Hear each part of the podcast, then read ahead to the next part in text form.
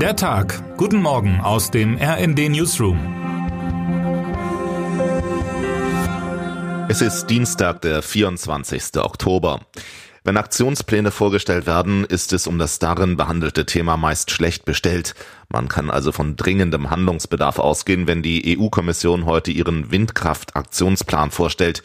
Bis 2023 sollen erneuerbare Energiequellen 42,5 Prozent des Energieverbrauchs in der EU ausmachen.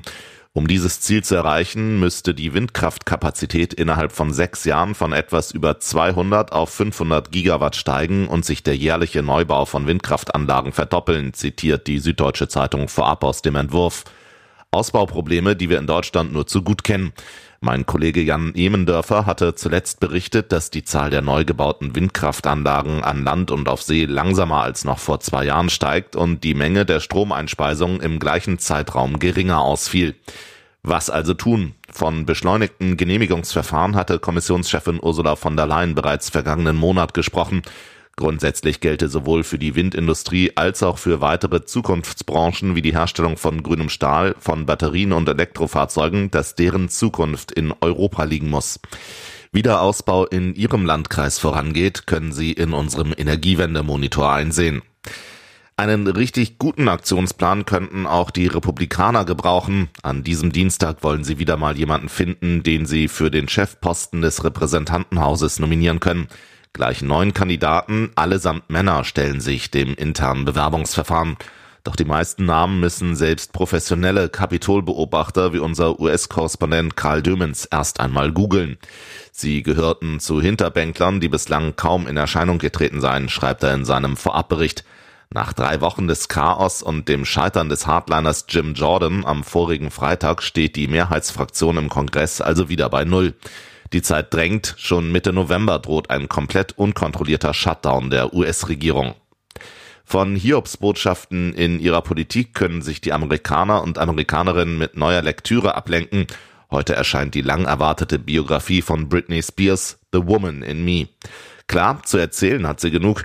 Allein sechs Nummer 1 Alben in den USA, Bühnentechtelmechtel mit Madonna, eine ikonische Scheitelrasur und eine Beziehung mit Justin Timberlake, die zu einer Schwangerschaft führte.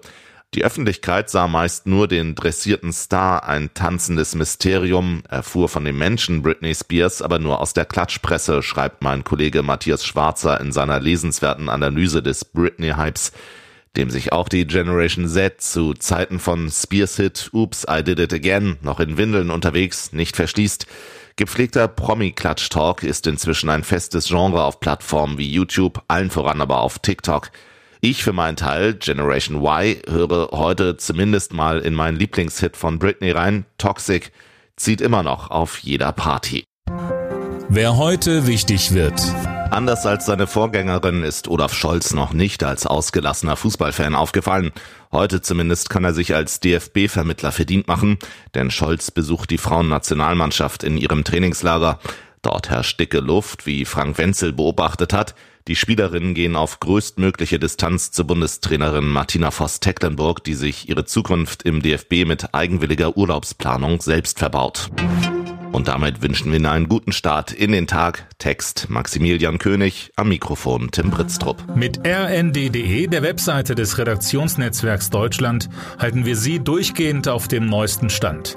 Alle Artikel aus diesem Newsletter finden Sie immer auf rnd.de slash der Tag.